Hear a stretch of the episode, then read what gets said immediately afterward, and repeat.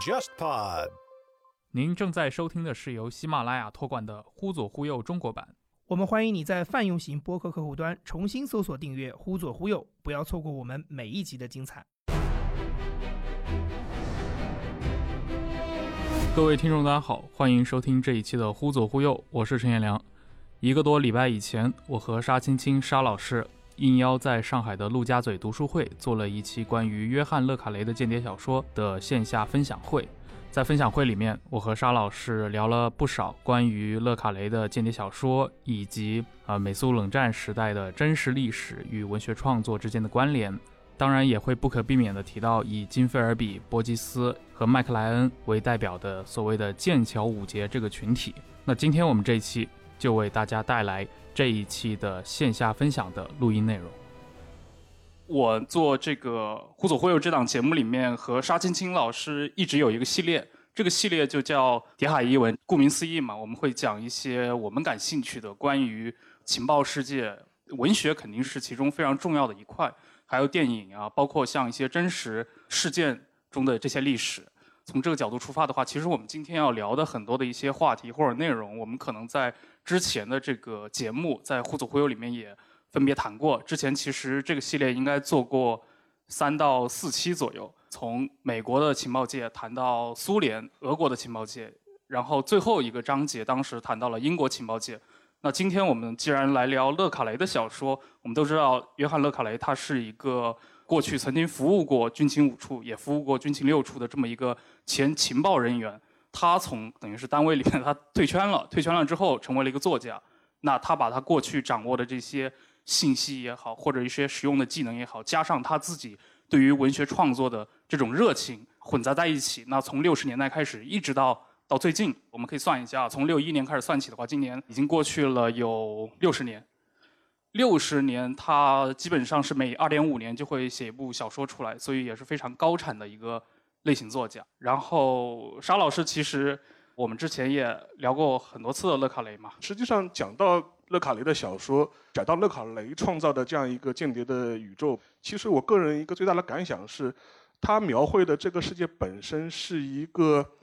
跟我们想象中充满了香车美女、枪战、暗杀的一个间谍世界，是一个陡然两分的世界。其实你仔细看勒卡雷的很多书，包括柏林电影，某种程度上来说，你可以把它当做一种办公室政治小说去看。而且实际上，在这小说中，你会发现，整个敌我并不会像你想象中这么分明。在零零七的故事里，我们都知道哪些是反派，哪些是所谓的正面的角色，哪些是我们主角需要打击的对象。非常非常清楚，更何况在冷战的背景之下，无论是英美这一边，还是呃苏东阵营这一边，双方泾渭分明。在零零七和类似的故事的当中，你能很清楚地分清楚哪些是你的敌人，哪些是你的朋友。但是在勒卡雷的世界中，这个界限被打破了。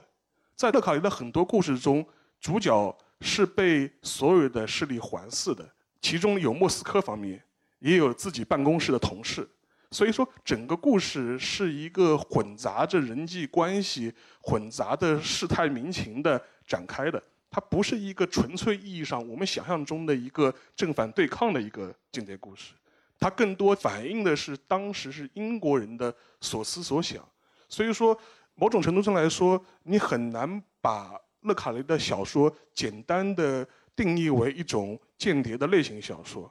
所以说，现在在英语世界，很多人为什么会很推崇勒卡雷的著作？某种程度上，就是因为它超越了简单的类型小说。某种程度上来说，你可以把它小说当做一种纯文学作品来阅读。它呈现的就是一个世界的一个时代的复杂性，其实就是类型小说的一个严肃化。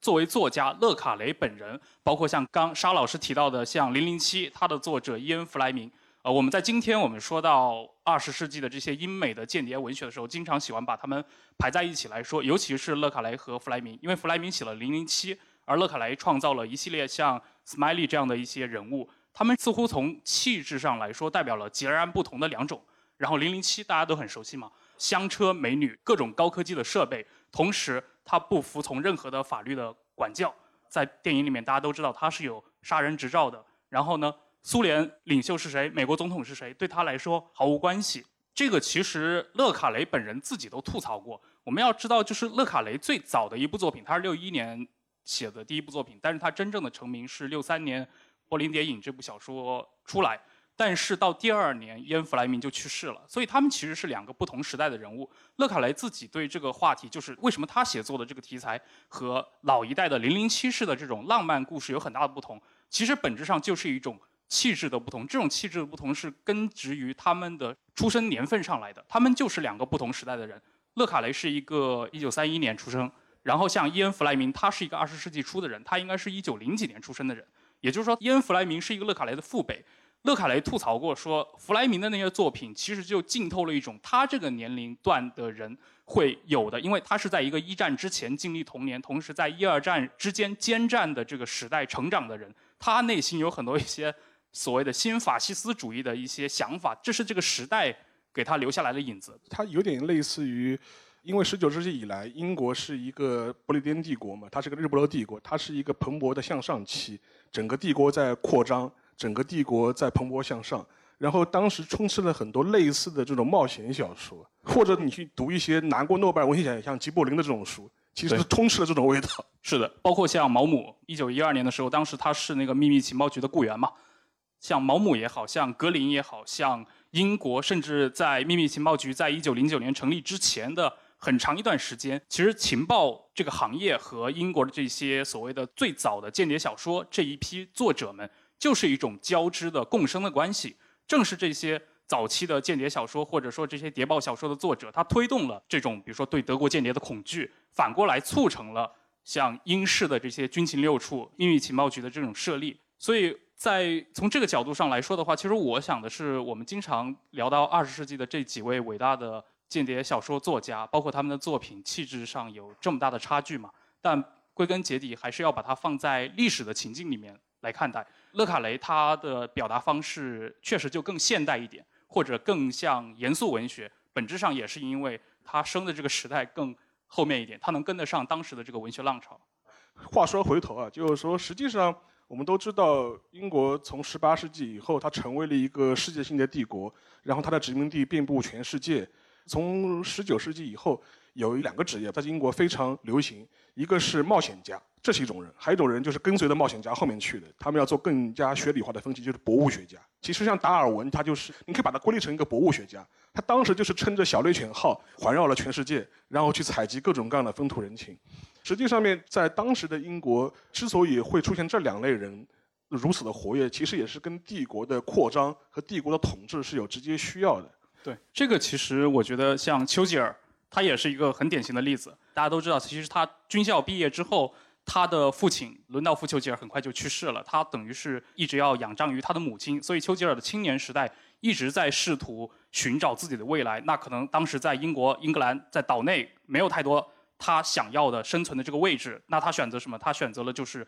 跟随着英国军队以一名随军记者的身份，去到那些大英帝国染指的这些遥远的角落，比如说他去过古巴，他也去过非洲，他跟着那个基钦纳将军去评判这个苏丹的叛乱、马赫迪起义。之后，他又参加了像布尔战争，这是到南非。他也去过印度，就像刚刚沙老师说到的，其实丘吉尔在印度，甚至他写下了大量的文学作品，包括像《和尚的战争》呀。因为那段时间，他的一个身份就是跟着军队走嘛。当然，他本身也是骑兵出身啊，他也在为《泰晤士报》写稿。所以我们可以看到，在那个时代，其实除了像一些专门的学者，比如说我是一个皇家地理学会的会员，我是那种在学术界有声望的人，我会去到前线。但其实也有很多一些，比如随军记者。我是一种多种身份混杂的这么一个状态，我既是一个记者，也是一个间谍，同时我也是为了在未来英格兰的政界去积攒自己的声望，我需要我很早的就比如说被英国国内的人注意到，那怎么去注意到？那就是在遥远的这些殖民地成为英雄，对吧？所以说丘吉尔是这方面特别好的一个例子，他等于是把十九世纪末几场重大的这些战争都踩到了，而且他在布尔战争中还成为了英雄嘛。所以说，从这个角度来，你就能够理解英国最早的一批作家为什么会跟所谓的间谍、所谓的情报有这么深的一个渊源的关系。这一切是跟整个英国的历史发展是有着密切联系的。所以说，从这个角度来说，我们在展开二十世纪的时候，其实英国又发生了一个比较大的转变。因为我们都知道，一战之后，英国的国运就开始迎来了一个转折点，它不得不面临一些。大帝国分崩离析，日不落帝国开始变得不一样了。然后一直到二战这个时间段，在那个时间段的时候，其实你就迎来了像勒卡雷的这样一代人。如果说像伊安·弗莱明的话，他们是目睹的帝国最强盛的时代的话，像勒卡雷这批人，其实就是在目睹一个帝国崩溃的过程。但是在这过程当中呢，其实会有一个比较大的一个不一样的地方，因为在十九世纪或者在二十世纪初，在这些情报人员的贡献和加持之下，大英帝国可以凭借自己的武力去征讨全世界，他的舰队横行各大洋，他的军队可以在欧陆，我们现在会讲欧洲搅屎棍嘛，会调解或者是参与欧洲的各种各样的冲突。但是在一战以后的英国，它整个一个国家的实力发生了大幅度的下降。导致个结果，像情报工作者，或者是原来退在幕后的这批情报工作者，他不得不被顶到前线去了，因为他必须要做到一个能是不是能够缓解帝国崩溃的进程，然后是不是能在这个帝国崩溃的进程中，让这个老大帝国或者让这个英国能保留一丝的体面，他的角色就发生了一个大的转换，他从一个帝国版图扩张的一个助推者，变成了一个帝国崩溃的一个缓解器的这样一个作用。对，尤其是在二战以后，我觉得就是这种热兵器的战争，等于是退出了一线嘛。那么相反的，这种在暗流之下的这种交锋，就成为实质上的一线。这也是为什么我们后来才发现，像冷战呀，它的这么一个漫长的岁月，看上去波澜不惊，但其实底下就是各种暗潮涌动，反而给间谍小说提供了特别好的一个土壤。我们可以看到，就是九十年代以后，其实。整个的间谍文学实质上是有一个巨大的衰退的，可能一直要到九幺幺或者阿富汗战争之后出现一些新的一些类型的作品。但是在这之前，包括勒卡雷最巅峰的那几部作品，我们接下来可能会提到的，像柏林谍影也好像 Smiley 的这个三部曲也好像女鼓手也好，这都是在六七八十年代创作诞生出来作品。当然，可能本身。他的一个年龄的创作巅峰期也在那，但是就不可否认的是，大量的素材就是堆积在那个年代。前面我还是要讲一点，就是说我前面提到个人名，就是金菲尔比这个人物，不知道大家熟悉不熟悉？要不陈良你介绍一下吧。大家如果对勒卡雷的小说或者说间谍文学有兴趣的话，一定听说过一个词，就是所谓的剑桥五杰。剑桥五杰，它是可以说是在二战当中，主要是在五十年代。当时被暴露出来的一批英国的谍报部门的高层，这些人都有共通的一个大致的一个背景，比如说出生在英国的这些上流社会，毕业于牛津、剑桥这样的大学，同时他们是英国的情报部门，主要就是秘密情报局，甚至是情报部门里面的反间谍部门的首脑级的人物。他们在冷战的最初的十年里面，他们背后就是这批人，其实都是大部分是三四十年代就已经秘密的与克格勃接触，然后。其实是共产分子了，所以他们在冷战的最初的十年里面，向苏联提供了大量的军事情报，甚至这个在二战之初就已经发生了。比如说，英国人在一九四二年的六月份决定要减少对苏的援助，这些斯大林都是在当时就已经清楚的。甚至倒推到更早的时代，在三十年代的时候，比如说斯大林与希特勒签署里宾特洛普与莫洛托夫的这种苏德互不侵犯条约，中间也有大量的一些元素，是因为苏联方面莫斯科。得知了英国当时的一个偏绥靖的态度，那这些信息渠道从哪来呢？这些都是从当时所谓的原厂高层那得来的。所以在这样的一个大背景之下，我们可以看到，其实英国的间谍机构里面是出现了大量的我们今天说这种二五仔叛徒的两面人。两面人，但是英国的两面人最后大家就发现，其实他们有共同的一个特点，就是他们往往是这个利益集团的核心的一些家庭中出现的。这种家庭出身反而。让他们更不容易受到怀疑。那么，像剑桥五杰就是这批人中最出名的五个，而金费尔比可以说是这五个人中最重要的一个环节，因为费尔比应该是在三十年代加入了秘密情报局。那么，在五十年代的时候，他当时就已经担任了整个秘密情报局，也就是军情六处的第九处的处长。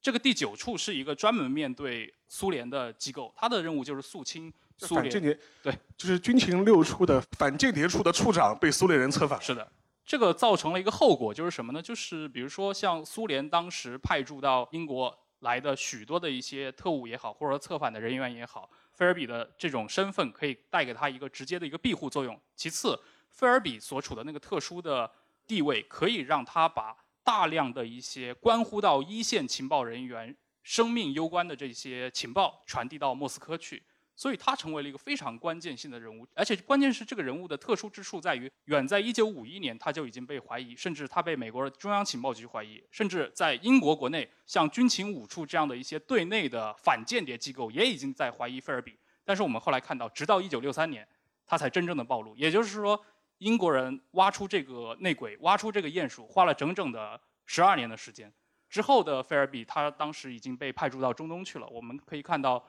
他还是一个比较 后路被铺得非常好啊，他跑到了莫斯科，一直生活了二十五年，直到一九八八年去世。然后苏联人还发行过以他为主题的邮票。其实像金菲尔比就是一个非常典型的例子，就是说大家可以再联系我前面讲的十九世纪的这批所谓的博物学家或者是冒险家的一个培养的过程，包括丘吉尔。其实这批人，如果你按社会阶层来划分的话，他都是属于英国的统治阶级或者精英阶层。从小出身贵族名门，从小读各大公学，伊顿公学、哈罗公学，然后毕业之后进入了牛津、剑桥。因为大家有一个概念，因为对于这批当时的英国人来说，英国只有两个大学，牛津和剑桥，其他的所谓大学都不是大学。所以说，这个是完全是两个概念的事情。所以说，你跟一个英国精英出身的绅士说，他会问你说：“哦，你去读哪个大学？”你只有两个答案，你不可能给他第三个答案。所以说。他们就是这样一批人，他们就是这样一批出身的人。还有一个例子就比较有意思，其实像金菲尔比他的夫人，他周围的人，其实在三十年代、四十年代就已经被判定是亲共人士或者是共产党的分子。但是即便是这种情况下，他居然还能够在如此重要的位置上干了十几年，居然没有出事。其实某种意义上来说，如果对中国人来说，你可以这样理解嘛？其实金菲尔比就是类似于英国余则成嘛。因为你仔细看《潜伏》这个故事啊，就是《潜伏》的小说很短，它的电视剧其实改编的非常大。你看电视剧里面这个情节安排，余则成的前女友是共产党，他的老师是共产党，然后这么一个人居然还被丢到了天津站，潜伏了这么长时间没有被抓出来。合理吗？你仔细想想，合理吗？这个经历其实跟金菲尔比是一模一样的。金菲尔比其实我们可以考虑到他的一个时代背景，他是一个在大萧条时代进入大学的英国大学生，所以他的这种思想左倾其实是有他的时代背景的。他应该是一九三三年毕业的，而且他是在剑桥学的经济学，就是我们知道这都是非常盛产左倾思想的，无论是教授也好还是学生也好这样的学科。那他。当时应该是跟他剑桥大学的这个经济学的一个教授关系特别好，然后这个教授介绍他去到法国，当时法国有个公开的一个法共组织，这是一个大概一个共产主义小组。那么金菲尔比应该就是在三四年左右和这个小组搭上线之后，这个公开的共产主义小组的成员把他介绍到了位于中欧奥地利维也纳的一个地下的共产主义的一个组织，而这个组织就是当时跟苏联的内务部有一些直接的关系了。那么，当然，这些都是后世的一些研究人员，包括一些学者啊，调阅这些档案以及材料以及通信做出的推测性的结论。关于菲尔比是何年何月以及何时通过什么途径加入了克格勃，或者说他与克格勃与内务部达成了这种合作的关系，成为了他们的一个线人，其实没有一个非常明确的一个材料在那里。所以在刚其实沙老师也说到了，他的太太，他的第一任的妻子，本身就是一个克格勃的特勤人员。也属于一个苏联的特工，我们今天说叫克格勃的燕子，真的是一个标准的燕子。他是在一九三四年的时候和他的太太结了婚。那么在一九四六年，也就是在二战结束后第二年呢，他和他太太离婚了。离婚是因为他和当时的另外一个女职员搞起了这种算是婚外恋吧。所以他们俩离婚之后，他的太太几乎就是立刻去到了柏林。所以当时英国的应该是国家保卫局的首脑提供了一份备忘录给到。也是费尔比的好朋友和他的上司，英国秘密情报局的这个第一任的局长孟西斯，然后告诉他，费尔比的前妻已经去到柏林了，他是一个克格勃的线人。这个发生在一九四六年，距离费尔比他一九六三年正式叛逃还有十几年的时间，但是孟奇斯或者说整个秘密情报局并没有把这个信息做太多的一个挖掘，甚至我们可以看到，其实从一九五一年开始。哪怕是英国国内对于费尔比是不是间谍这个事情都有过公开的讨论，在一九五五年他还上过电视台去进行辩解，说我不是克格勃的间谍，我上次见俄国人还是在一九三六年的时候，这是一九五五年的事儿。结果七年之后这哥们儿就叛逃了，所以可能今天的人很难想象当时的一个英国的谍报部门的高层为什么会对这样的一个内鬼给他如此大的一个自如的空间。呃，其实非常有意思，就是我看过一些，因为现在已经解密了嘛，档案已经解密了，就是在五十年代初的时候，就是 CIA 曾经因为菲尔比的事情对英国的情报系统非常不满。当时包括 CIA，包括 FBI，包括 FBI 的长久的掌门人 Hoover 本人，Hoover 执掌 FBI 几十年嘛，他都跟英国人说过，说这么一个人你们为什么不处理他？或者即便你们找不到证据，也应该把他调离一个很机要的一个位置上面去。但比较有意思的是，你要划到当时的英国人的这样一个阶级社会去理解他。我先讲个背景的一个情况，就是在英国的情报系统里面，你可以分成两个大的部门，我们都很熟悉，一个军情五处，一个军情六处。军情六处，你可以把它理解是一个对外的部门，它的任务就是对外刺探情报、获取情报、派间谍到国外去，这是他的一个主要的一个工作。还有一个部门叫军情五处，军情五处是个对内的部门，它的任务是对内反间谍，就是一个是对内保卫的情报部门，一个是对外攻进攻的一个情报部门。所以说，当时的军情五处其实对菲尔比也有很多的怀疑。但是有一个很大的不同，对当时的军情六处来说，它的主要的核心成员都是出自像菲尔比一样的一个英国的精英阶层，他们这批人都是享受的良好的教育，有着同样的出身，有同样的阶级，对他们来说，我们是一个圈子里的人，我们是同一个阶层的人，我们享受同样的教育，有同样的经历，我们有同样的爱好，然后我们有同样的显赫的家世，然后军情五处相对来说是一个比较蓝领的部门。他们可能是更多是一个普通的中产阶级，所以说，当军情五处向提出来说，哎，你们六处的人可能有问题啊，你们好好查的时候，军情六处的第一个本能的反应就是说，你们这些中产阶级的人怎么能懂我们的事情，对吧？所以说，这个职业的区分，除了阶级的问题之外，还有一个很大的原因，是因为任务性质决定的。军情五处的概念其实更多类似于警察，就是你是要抓内奸、抓间谍，对吧？你要做政治保卫。但是对军情六处来说，你是要去海外跟人交际，你必须要有很好的修养、很好的谈吐、丰富的知识、丰富的爱好，然后各种各样上流社会的消遣的方式你都要会。但必然是要求你有这样一个出身嘛，它就会形成一个利益群体，它就会形成一个小的圈子。所以说前几年就是说有过一本讲菲尔比的传记，我觉得他的名字非常好，他的英文的原名就叫《A Spy Among the Friends》，被朋友环绕的间谍。金菲尔比正是这么一个角色。比较有意思的是，金菲尔比叛逃之后，他还是在苏联为克克勃、为东德的情报机构斯塔西讲课。我跟你们讲讲，就是说是英国的情报系统是怎么回事的，讲一些人生的经验。对对对。然后作为一个长者嘛，然后其实还有一个事情就是非常有意思。到八十年代的时候，当时菲尔比曾经给斯塔西有过一次讲课，就是给斯塔西的间谍或者情报工作者讲述他的当年的经历。这段讲座是被拍下来的，是有一个视频录像的。然后这个录像是前几年被 BBC 发掘出来了，然后就公布在网上面了。可以看到，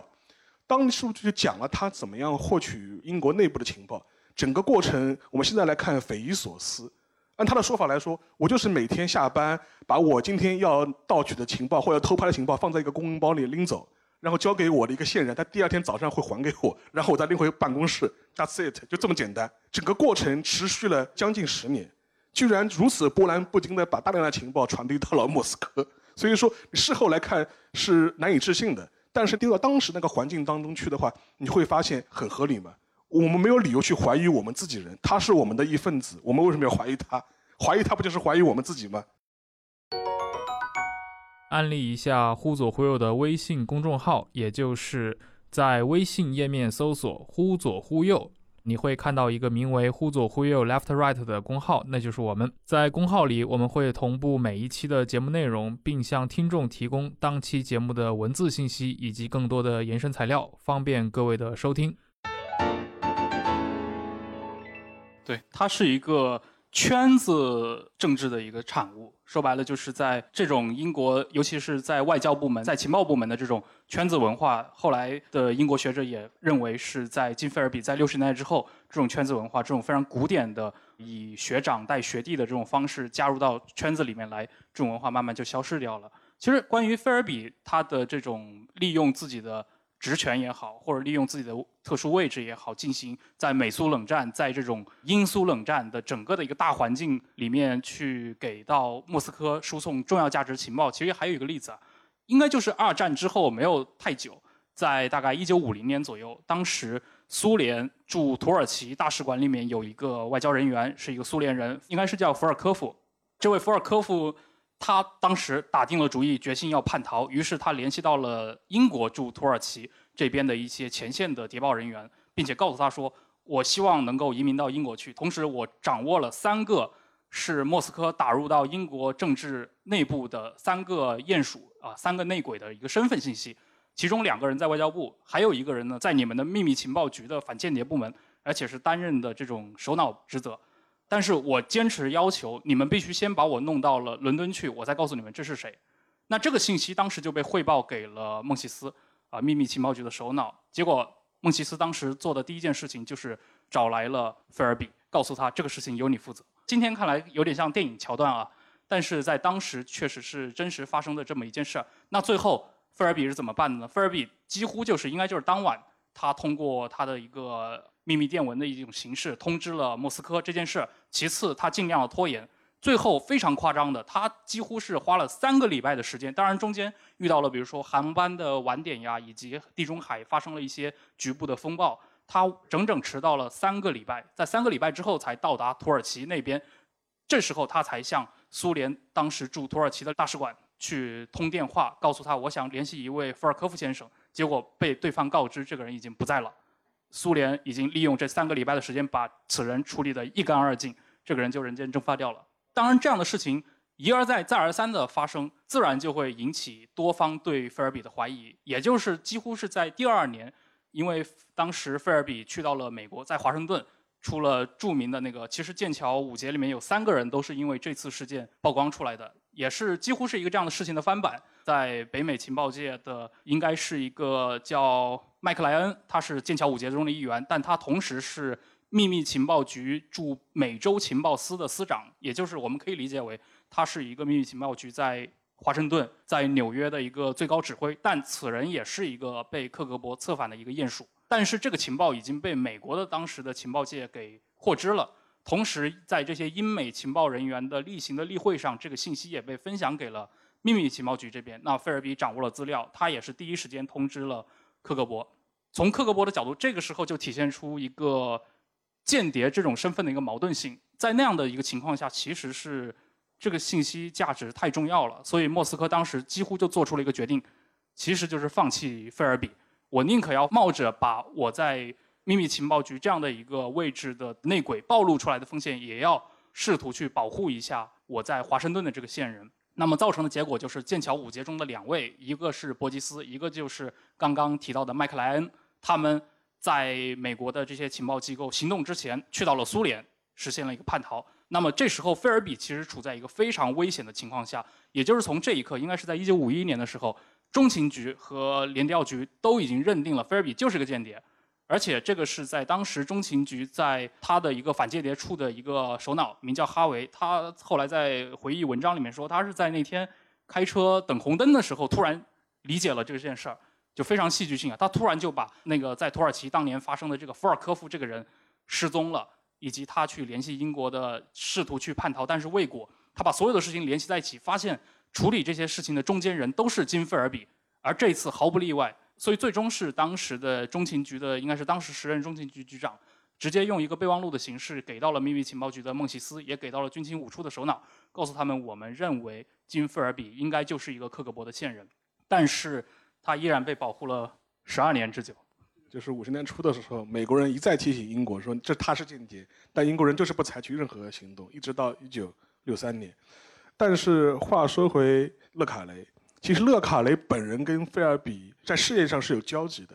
某种程度上来说，勒卡雷老爷子就是金菲尔比事件的直接受害人、受害者。因为金菲尔比他叛逃是一九六三年，然后一年之后，也就是一九六四年的时候，勒卡雷就被迫离开了英国的情报圈，然后展开了自己的文学事业。当时勒卡雷他是属于军情六处的一个基层干部，我们可以理解到，就是高层人物感了个冒、打了个喷嚏，底下的这些。小兵小将们可能就特别惨，其实像费尔比这样的人一旦叛逃，乃至于他之前他无数次的出卖情报，都让这些欧洲的一些直接参与行动的基层前线的特勤人员很多就是直接掉脑袋了。比如说当年在乌克兰试图搞的一些事情，包括在巴尔干半岛的一些突袭行动或者军事行动，以空投的形式撒向巴尔干的这些空降人员，后来在直接在地面可能就被这些苏东或者被南斯拉夫的这些政权给直接端掉了。所以从这个角度上来说的话，勒卡雷相对来说属于比较幸运的。他当时应该是在西德的波恩，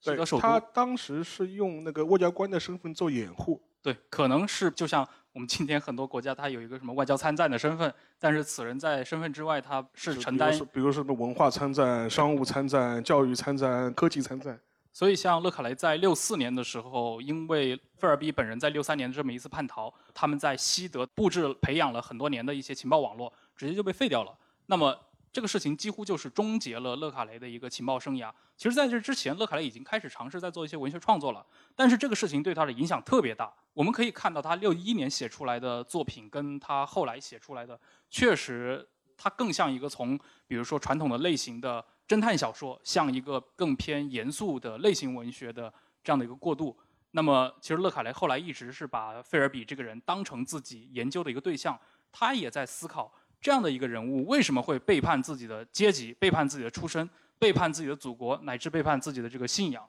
所以，我们可以在后来勒卡雷的很多的小说里面看到费尔比的影子，比如说像《柏林谍影》。更出名的应该是那个《完美的间谍》，《完美的间谍》里面那个主角，他的整个的出身、身份，包括心态，都是和金菲尔比一模一样。然后像大家也是熟知的那个《郭将士兵裁缝间谍》里面的那位内鬼，就是他可能把菲尔比这个人他的灵魂拆成了无数块，他把不同的部分进行一个艺术的加工塑造，零散的出现在了非常多的勒卡雷的小说里面。这也是菲尔比给间谍文学留下的一个重要的遗产。就是说，我们最近就是文景最新的两本勒卡雷的书嘛，就是一本是最新的《间谍的遗产》，还有一本是《鸽子隧道》。其实《鸽子隧道》不是小说，是勒卡雷的一个文学回忆录。为什么我要加“文学”两个字呢？其实它其实里面讲的很多东西呢，你也不能全信的，你搞不清哪些是他真的回忆，哪些是他自己的创作。但是在《鸽子隧道》他这本文学回忆录当中呢，其实菲尔比这个形象就是笼罩整本书。其实我印象中他在书中也提过，他说。菲尔比的叛逃和菲尔比事件的东窗事发，某种程度上来说，就是成为他一生想探究的一个谜，或者就像一个在黑暗街道上的一盏朦胧的灯，就一直在远方照着，然后一直他要走过去，但他一直又走不到。所以说，在这个背景之下，你重新再看勒卡雷的小说，就比如说《过江裁缝士兵》，再去看《柏林谍影》，其实你就能知道他为什么能够写的如此的真实可信。因为他自己就是亲身经历过这些事情的人，亲身目睹过这些事情的人，而他自己本人又是这一系列事件的一个承受者、受害者。尤其是作为一个小人物被卷进到这种政治事件里面，同时把一个自己的算是饭碗给丢掉了。对，你这样的一个心态，确实是像伊恩·弗莱明这种出身上流社会，同时我只是在。秘密情报局干过几年，但是很早的就自我选择去成为一个通俗文学作家的人很难体会到的。本质上，我觉得他有一个这种自我探索的一个欲望在这里。那费尔比确实是一个长期困扰他的一个存在。所以说，从这个背景来看，我们对勒卡雷的小说、对勒卡雷的创作和他构建起的一个情报世界或者是一个情报宇宙，其实就有了一层现实理解的基础。从中你能看出整个冷战史。它这冷战大背景跟当时的这些文学创作之间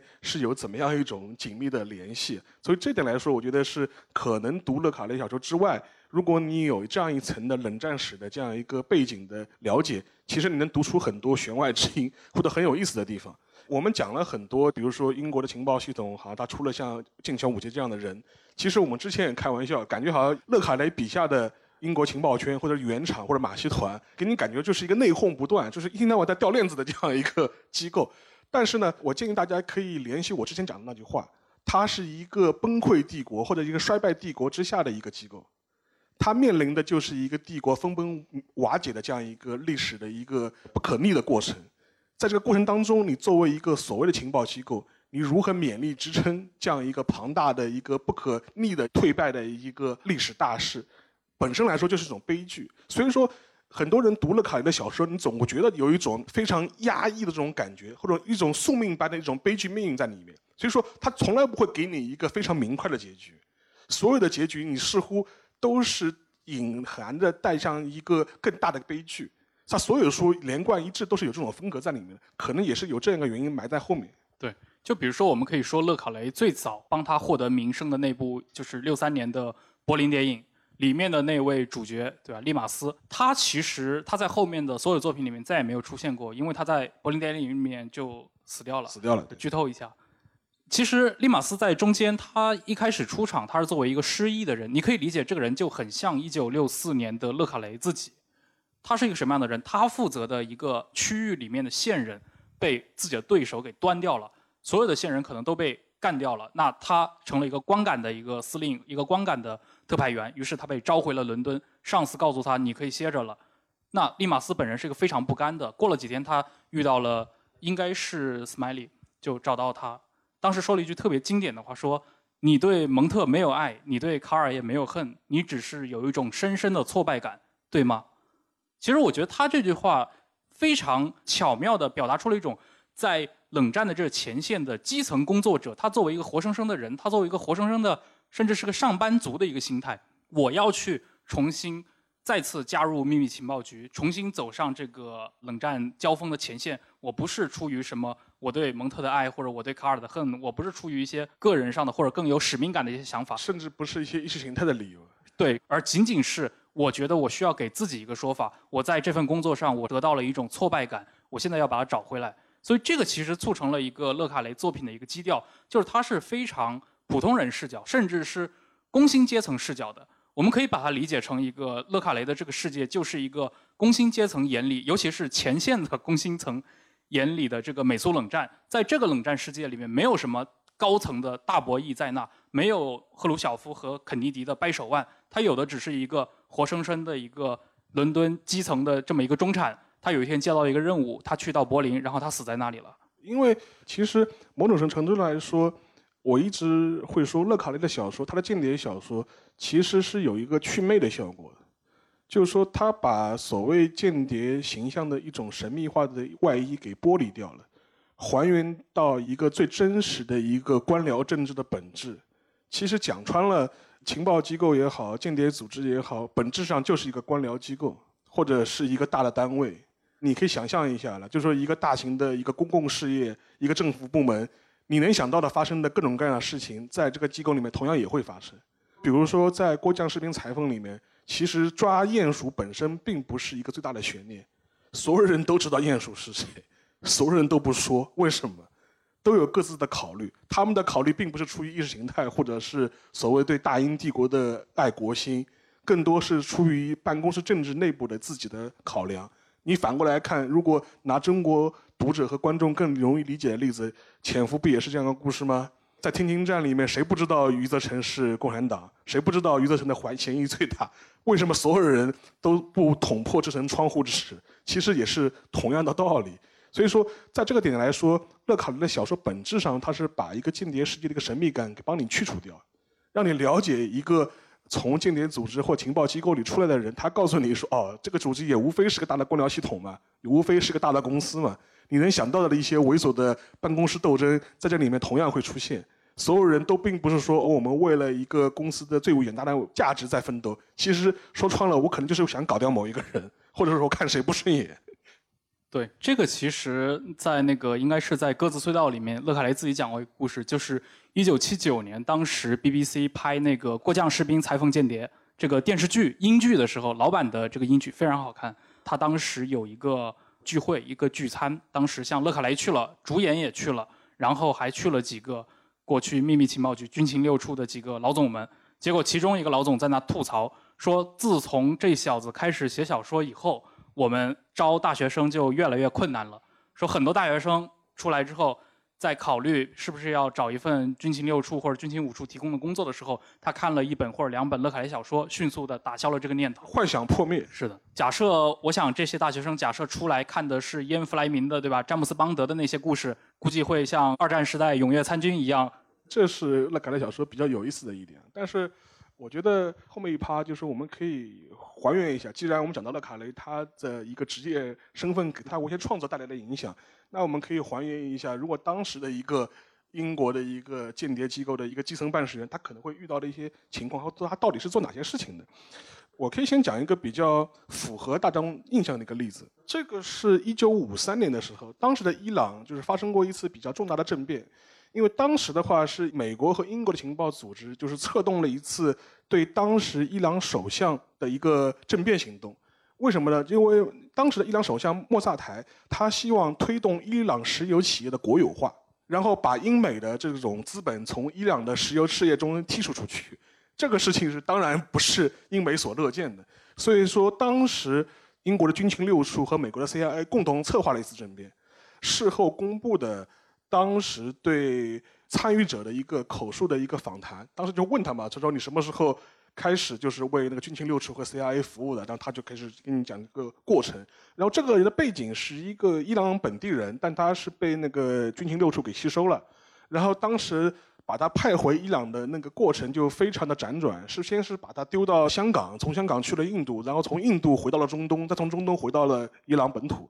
然后在这一系列过程当中，帮他怎么样篡改他的身份？你能想到的间谍小说或间谍电影拍到的过程，都能在这个地方得到一个重演。然后后来嘛，当然若干年以后，他把这一段经历给公开出来了，然后也接受了访谈。然后这一个份档案是大概是三四年前吧，就是美国国家安全档案馆公布出来的。就说因为像这一批冷战时期的档案，这些年也在陆陆续续的解密和公开。因为在美国和英国，呃，基本上这些档案都是有一个解密的时间的，基本上三十年、四十年以上你都要对外公开。然后我前面提到的这个美国国家安全档案馆，它不是一个官方机构，它是一个美国的一个民间机构。虽然它你听名字感觉是一个官方档案馆，不是的，它是一个民间档案馆。它的工作就是不停地跟美国政府打官司，然后通过官司的判决要求你解密档案。所以说这是一个非常有意思的一个机构，从中你可以看到很多冷战史的一些片段的一些回忆或者一些档案的一些片段。我当中就举了这样一个例子。所以说，像这个批事情，可能是我们想象中间谍或者情报人员做的事情。当然，在整个冷战过程当中，的确是这样子。包括勒卡雷本人，他也回忆过他在。西德怎么跟当时的苏联外交官进行接触的？就是有可能投诚的苏联外交官怎么样去互相撩拨的，对吧？探探你到底是不是真的要投诚？类似的事情其实发生了很多。你可以想象勒卡雷当时会做的一些事情。当然，这只是情报工作者的一方面的一个想象，但另一方面其实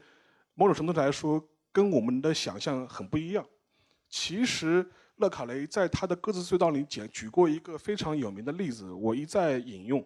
我觉得写的非常妙。当时他写过一个故事，这个故事可能是真的，也可能是假的。他当时就回忆过，当时军情六处要搬家，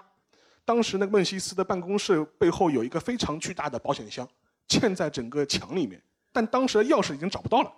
孟西斯本人其实也早就离开军情六处了，那怎么办？当时说没办法，要搬家，只能把这个保险箱撬开。然后把整个保险箱从那个墙体里抠出来，在这个过程当中呢，施工的工人和那个军情六处的工作人员就突然发现，这个保险箱内部是空空如也的，什么都没有，但是是锁得很好。但是在保险箱和那个墙体的夹层当中呢，摸到一样东西，掏掏掏，掏出一条男人的裤子，这就很奇怪，为什么它藏这么好，搞得跟那个军情六处传家宝一样的？掏出一条裤子，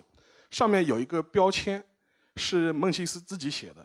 标签的上面写了几句话，意思是说这条是鲁道夫·赫斯的裤子，说建议相关技术部门拿去化验，说不定可以从中判断当时德国的轻工业水平和原料的供应的水平。鲁道夫·赫斯是谁？就是纳粹的副元首，当时是跟着希特勒一起造反的这批人。但这个副元首脑子非常秀逗，在一九四零年的时候开着飞机逃到了苏格兰，号称说我要促成英德和解。就我们都是安格鲁萨克逊的有血统的国家，我们应该一致对抗苏联，所以是这么一个人。但是后来他自从四十年代驾飞机飞到英国之后，他就一直被关押，一直关押到四五年战争结束。后来也是被作为战犯在纽伦堡接受审判了。他好像一直活到了一九八五年。不，一直八五年。一九八五。一九八五年，而且他的死因其实也非常诡异，据说他是在牢里上吊死的，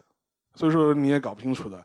就这么个人，但是当时的那条裤子，你就可以想象，肯定是赫斯穿着到英国的裤子，所以说是有这么一个很很传奇的经历。但是从中你能看出，你能想象的一些情报组织，它另外一方面的工作是什么？其实做的就是一些非常不为人注意的一些分析工作，非常像咨询公司 consulting 做的事情，其实跟 consulting 的本质上是一模一样的事情。你做的事情就是通过大量的数据收集和一些资料的整理，去做大量的文案工作，推断你想了解的情报可能会是什么样子的。我可以举个例子。就比如说，如果你想了解某一个国家的，他想对某个行业、某个产业有大规模的投入，那你怎么办？很简单，你就去看他相关部门的预算的情况是怎么样的。你能通过一个单一机构的预算的增长情况，来判断这个机构发挥什么样的作用，承担什么样的角色，在相关的行业和产业里面会发生什么样的巨大的影响。然后你把这些数字理成一个时间链，你排一个十年，排个二十年，你就能看出个起伏情况。然后从中能够对整个行业或这个部门的情况有个判断，你甚至可以倒推它的人员结构，倒推它的资金来源，倒推它的相关的政策趋向或政策来源是什么。但是这一点呢，其实也是一个很基本的一个做 consulting 或者做咨询公司上班要做的事情。甚至你很多地方公司你要上市，上市之前你要做尽调，原理是一模一样的。其实对很多情报工作者来说，或者你想象的一些间谍来说，他做的事情其实也是一模一样的事情。所以他们的一个出路，比如说在美国九十年代那个中情局，像这样的机构，它失去了对手，它经历了大规模的一个人员缩减。那缩减下来的这些前情报部门的雇员，他们去到哪里？很多就去到了一些商业公司，或者去到了一些这种咨询公司去。因为本质上他们所使用的技能，他们所去研究事物的方法，他们所探知这些未知信息的渠道。其实是一类的。我可以举一个比较 有意思的例子，因为我们都知道，作为一个现代政府的话，你要对外公开你的政府预算嘛。其实像我们国家也是，三公经费要公开的。但是非常有意思，你在英国的议会里面，你看他的预算公布情况的话，军情六处的预算就甚至是被打星号的。因为我自己就是做这一行的，我还不知道你怎么来看待我。我当然要把这个事情掩盖得很清楚嘛。所以说，你看到在英国政府的预算表里面，相关的情报部门的预算是看不到的，它是全部是隐去的。到底花了多少钱，投入了多少钱，你是看不到的。其实美国也是一样的，就美国的情报机构，就是它 CIA 的很多情报，它是打包在国防预算里面的，所以你是看不到具体哪些钱是被 CIA 拿去作为政府预算的。这是一方面啊，但另外一方面，其实你也能看出来，就是说，无论是英国也好，还是美国也好，它这些所谓的情报机构，本质上它还是一个现代的官僚部门。军情五处的一份报告，二零一八年的，就是讲那个男女同工同酬。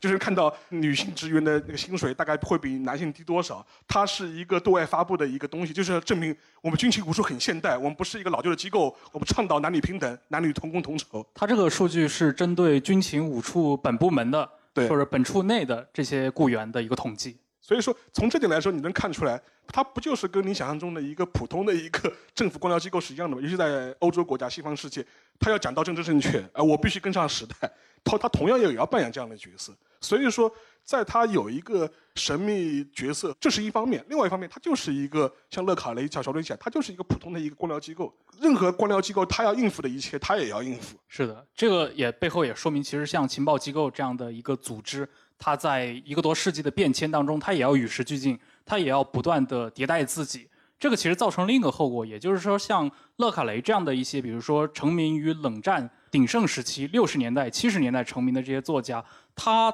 到自己的创作的中后期，其实大致上只能走向两条路：一个就是他不断的重复自己过往的经验，他继续在二十一世纪写下更多的冷战题材的这些作品；另一个就是你必须就是去迫使自己。要跟上整个的时代，也在自己的作品中不断的对这些组织架构、对这些交锋的方式、对这些啊新的技术进行迭代。其实勒卡雷本人在七十年代的时候已经发现到这一点了，也就是他在六十年代开始写小说，写了当时应该是十几年了，而且出了相当多的作品，出了应该当时出了六七部作品。后来呢，他开始写发生在世界各地的这些背景的这些间谍故事，或者以及把这些场景挪入自己的小说里面去。结果他在一九七四年的时候，勒卡雷当时访问过一次香港。结果他去到香港的时候，发现原来从九龙半岛到香港岛之间的这个隧道已经通了。所以他后来在自己的回忆录里面就说了一句话，就说我当时突然意识到我犯了一个错误，我不该在我没有来到过香港的时候就把这个城市写进我的小说里面去，因为在最初版本的那个《过江士兵裁缝间谍》里面有一段是关于发生在香港的天星小轮上的一个追逐战，结果他当时就想，我写这段只是依靠了一个比较过时的旅行指南的作品，结果他发现时代已经变了。这个促成了勒卡雷后来才在七四年之后，他做出一个决定，他决定更多的时间不要花在书斋里面，他要去到那些世界各地的这些发生重大历史事件的现场。所以后来他去了刚果，去了像中东的这些加沙地带，去到了一些东欧的国家，乃至于去到一些更近东远东的这些地区。这个是洛卡勒卡莱本身在自己个人创作上的一个变迁。那至于像军情五处也好，军情六处也好，乃至于他们同时代生产的这些作家。这些雇员们，他们的一个跟着时代的变化，自然是不必说。那在这之后，其实我们也看到，近几年也不断的有一些新的前情报机构的雇员，即使在英国都有好几个。那个我记得是九二年，当时那个军情五处的那个女处长，他的负责人，他在两千年以后也开始，他退休了嘛，也开始进行一些间谍小说的创作。你会发现他们的作品里面，就是浸透了一些非常明显的一些时代特征。我们如果去把这些不同时代的这些作品，连接在一起，背后是可以看到一个英国情报界这半个世纪以来，它作为一个职能机构的一个变化的。所以说，就想到了最新这本书《间谍的遗产》，它的英文原版是二零一七年的时候出版的，其实也挺近的。但是这个背景就非常有意思，它写于二零一七年，这个故事发生的时间也是在二零一七年前后吧，就基本上是同一同时代发生的事情。然后当中就有个细节非常有意思，故事的缘起就是当代的军情六处，当代的原厂。把一个几十年前已经退休的老间谍突然召回伦敦去，说：“哎呀，我们要追查当年柏林谍影那个小说里发生的那个事件，追查当时六三年那部小说里面那次事故，横财行动的。然后他说这里面死了很多人，他说现在这些当年的牺牲者的家属来我政府告状了，上访来了。他说你是当时的直接负责人，就说我们一定要把你抓过来，就说你要跟我们交代一下当年到底发生了什么事情。然后当中有个细节就非常有意思。”这个小说的主角，他就是在《郭将裁缝士兵间谍》那个电影里面卷福扮演的那个角色，就是这本小说的主角。当时他已经七八十岁了，然后被招回伦敦去，然后跟着一帮毛头小子跟他讲，他说：“他说大爷，就他说现在的伦敦已经不是当年的伦敦了，现在的原厂也不是当年的原厂了，就时代已经变了。他说我们不可能像你们当年那样随便杀人、随便牺牲人。”现在的话，我们又都有是有流程的，都是有规矩的的，我们都是讲人权的，所以说现在是不一样的。他会讲了很多的说辞，当然归根结底，他就是希望这个老头子，这个退了休的老间谍能背当年的锅，然后把这个锅全部甩给他，让他去负责。现在他的后人来追讨我们这个事情，来上访了，来问英国政府讨说法了，那我们要处理。其实这个故事是一个非常现代语境发生的故事。对。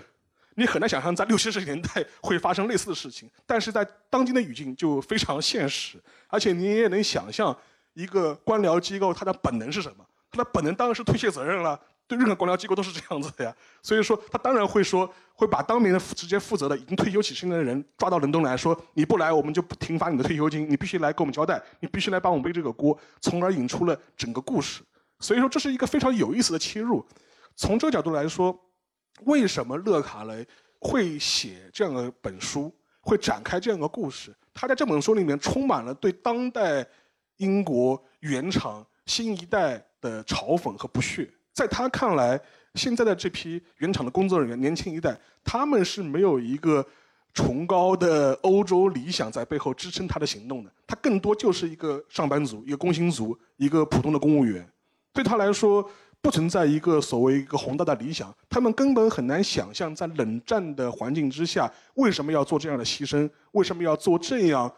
艰难的道德的选择？以至于，呃，他们愿意去承担这样一个后果，是现在这一批年轻人是无法想象的。而且这也是回应了笼罩勒卡雷一生的一个疑问，就是说，怎么样去解释金菲尔比这些人的行为？其实像类似金菲尔比的人在英国非常多。我还可以举个例子，叫梅塔利。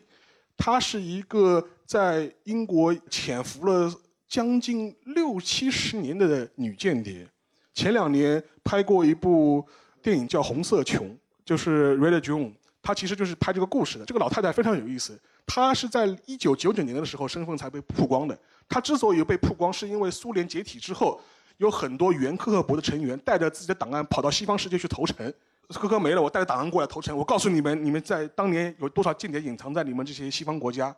然后他才会被发现。实际上，这个人是从一九三十年代一直工作到一九七十年代，为苏联服务。他是什么身份呢？他是英国有色金属协会的秘书。英国有色金属协会一听听上去好像是个人畜无害的机构，但实际上它直接关涉到英国的核武器开发，因为很多的核元素其实都是所谓的有色金属嘛。所以说，他就是这个协会干了四十年的秘书。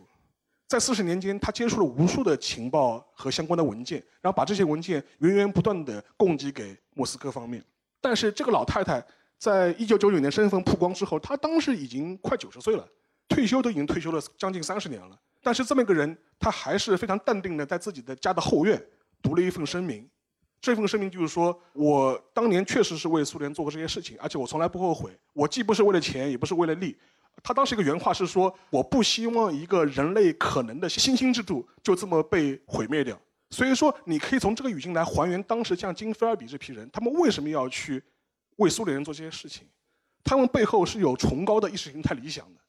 他们这些人全都不是为了钱。七十年代，老太太从秘书岗位退休之后，莫斯科方面曾经想请她去莫斯科安享晚年，发她退休金，给她大勋章，但她全部谢绝。这些东西不是我想要的。我想要的就是为人类的一个他理想中的一个制度贡献自己的一份力量。其实反过来对金菲尔比这批人也同样是这样子的。所以说金菲尔比他退居莫斯科之后，其实尤其是在八十年代以后，他陷入了非常长期的苦恼状态。他会觉得，我台下的这批克格勃的一帮年轻人，给他们讲课，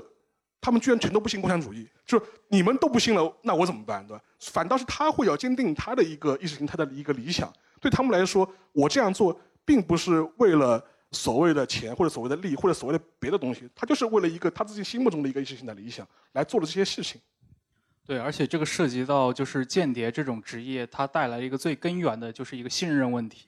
也就是说，我为我的效忠对象服务了这么多，当我的任务完成以后，像金菲尔比，他回到了莫斯科，其实最终他不是回到莫斯科，他他是去了投奔莫斯科。对他投奔了莫斯科之后，在莫斯科待了二十五年，在苏联。那他的晚年其实也就是一个被。逐渐消化以及在就地安置的一个过程，苏联人最后也没有给他一个特别重要的一个身份，而只是让他有点事情做，所以他后来担任了一个等于是面向这种特工啊、克格勃的一个初级培训的这么一个任务。对，就培训学校。对，就是后来根据就是 BBC 也采访过当时前苏联，当然这是在俄罗斯时代以后了，采访过当时负责那个费尔比个人生活的一些苏联这方面的一些对接的工作人员，然后对方就说，其实费尔比。在莫斯科的那个晚年呢，他依然从不后悔自己这些事情，但是他只是偶尔特别想念伦敦。所以说，尤其我在看《今天遗产》的时候，就是这个感觉特别明显。其实，在勒卡雷的笔下，无论是作为对手出现的，比如说苏联方面的一些人物，还是原厂里的像斯麦利这样的主角，在费尔比笔下，对他们来说，他们是给予他们平等的关照的，他没有一个所谓的正反的这样一种对应的各种关系。更多意味上面，他是认为，呃，无论是苏联方面的角色也好，还是像 Smiley 也好，他们是同一类人。他们之所以能够在冷战的这样一个非常紧张的环境之下，然后彼此厮杀，然后彼此对决，施下阴谋诡计，彼此的加害，但是本质上面他们是同一群人。所以说，如果你看过那个《过江裁缝间谍士兵》这个电影的话，当中有一幕就非常有意思，就是一帮原厂的英国特工。在搞圣诞晚会的时候，然后当中有一个桥段是所有人齐唱苏联国歌，这个场景印让人印印象非常的深，所有人都是用流利的俄语在那高唱。这一点说明了什么呢？其实尼采说的话，你凝视深渊越久，深渊也你们，你也变成深渊一部分了。就是说，我觉得这个是道理上是同样的。其实对他们来说，莫斯科也好，苏联也好，是你斗争的对象，但是久而久之，你跟他之间形成了一种非常奇怪的关系和张力。因为你做的一切只有他能理解，他做的一切只有你能理解，这种关系是非常微妙和不可言说的。你跳出了这样一个场域的话，是不为外人所理解的。是的，就是在那部电影里面，其实大家也可以看到，他在英国这边其实塑造了一个像 Smiley 这样的一个形象，就是典型的一个有价值观，同时对自己的事业尽职到底，但是又有点颓丧，在家庭方面非常失败的一个。这样的一个英国情报领袖的形象。但是在 Smiley 的这个对立面是一个苏联人，对吧？卡拉，这个卡拉从来就没有正面的出现过，但是在电影里面其实给了各种各样的线索，暗示他和 Smiley 之间有那种惺惺相惜的这么一个关系，是交换过一个打火机。后来在东德被捕的这个特工回到英国之后，告诉斯麦利，我说有一天有一个男人来审问我，他拿出了一个打火机。其实他在这个电影里面，其实非常隐晦的，确确实是在表达这种态度。也就是说，无论是在呃英国阵营还是在苏联阵营，你们在这条战线上的最尽职尽责的这群人，其实你们是一类人。你们虽然背负着看似天差地别的意识形态的目标，但是你们的价值的取向其实是一致的，只不过是一个往左一个往右而已。所以说，在《间谍遗产》这本书里面，他后面也稍微剧透一下，就斯派利同志也会就是最后登场的，稍微剧透一下。但这是个巨大的 bug 呀！呃，Smiley 按照他这些设定，那时候应该一百多岁了。对，但是他最后还是粉墨登场了。但是就是最后他有一段表达，我觉得非常深。他就是 Smiley 就拍着卷福说：“哎，卷福啊，我说到底我是个欧洲人。”这句话其实你还要想想，他这本书是在二零一七年的时候出版的，当时英国发生了什么？脱欧。所以说，如果站在勒卡雷的眼里，他们这代人的眼里，他怎么会看待脱欧？他就会觉得，我他的失望和沮丧，你是完全可以理解的。我作为一个冷战时期走来的一个在情报战线上工作过的这个人，我们是为了欧洲的理想，在那做了牺牲，做了奋斗，然后做出了很多很艰难的道德选择，结果你们这一代人居然脱欧了。然后葬送了整个欧洲的一个梦想，所以说对他们来说，他为什么会写这本书？其实我背后就是隐含着就带着这种很强的一种遗憾和这种怨念在的。所以说从这个角度来说，你更能理解他们这一代人的失落感为什么会尤其的强烈。他们认为现在的这一批 原厂的工作者，都已经是丧失了目标、丧失了理想的一代人。当然，这个情况不仅出现在英国，也可能也出现在现在的俄罗斯，尤其甚至是现在的美国。呃，说一句题外话，大家也可以去看，呃，原来是小说吧，一个纪实文学吧，但是也有电影叫《巨塔杀机》，它其实就是讲述了当时的 FBI 和 CIA 在911事件之前，他们上是怎么样去互相斗争的，FBI 和 CIA 的内斗如何导致了911的发生，所以说为什么在冷战结束之后，坐拥全世界最广泛情报网和资源的这样一个国家，居然做出了这样一个大的悲剧，在自己国家本土发生？背后是发生了什么事情？是不是也同样是理想信念的丧失，或者一种崇高价值观的一种崩塌之后导致了这样一个结果？所以说，两者之间某种程度上是有种呼应的关系的。对这部剧和它的原著那个非虚构作品《巨塔杀机》或者叫《末日巨塔》啊，确实非常好看。里面其实是以九幺幺这个事件为原型，而且里面的这些事件大部分都是一些真实背景的。涉及到像 CIA 它在中东的这些情报机构和 FBI 它在对美国国内的这些人员在海外执行任务时的监控时，各自掌握的这些情报，都推导向了一个，比如说是否会出现像类似于911。当然，在那个故事里面，他们不可能有这种未卜先知的能力。但是最终为什么在双方两个杀手锏级别的情报机构都掌握了相当多的情报信息的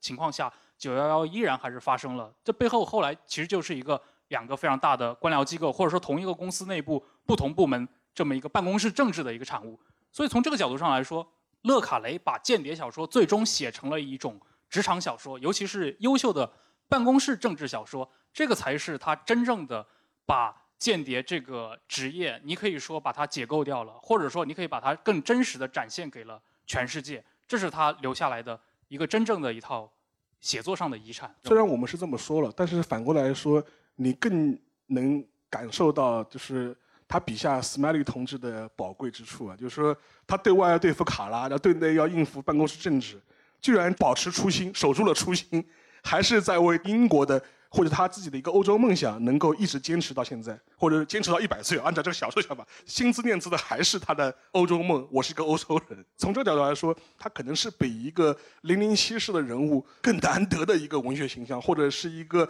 勒卡雷理想中的一个间谍的形象。而且在冷战的这个过程当中，毕竟两种不同的小说，它的风格也好，或者它的受众人群也好，它承担的政治任务不一样的。对于多数的。读者或者说普通读者，或者说对于完全不看小说的这些电影的受众来说，那《零零七》当然是一个更好的宣扬，对吧？宣扬英国或者说宣扬这种英美情报界的这种正能量的这一些文艺作品的题材，所以它在文艺战线上，在特殊的时代有它的这个作用。但是我们如果从文学的眼光上来看的话，那历史上最终我们会觉得，可能像勒卡雷，他更像是一只脚迈向了这种经典的文艺殿堂。这个就很像后来应该也就是前些年，大概九十年代的时候，有一次呃，也是电视台当时找到了一个一九六零年代，当时应该是那个伊恩·弗莱明去世没多久，勒卡雷接受的一个采访，当时问到了他对弗莱明写下的这些詹姆斯·邦德的这些小说的看法。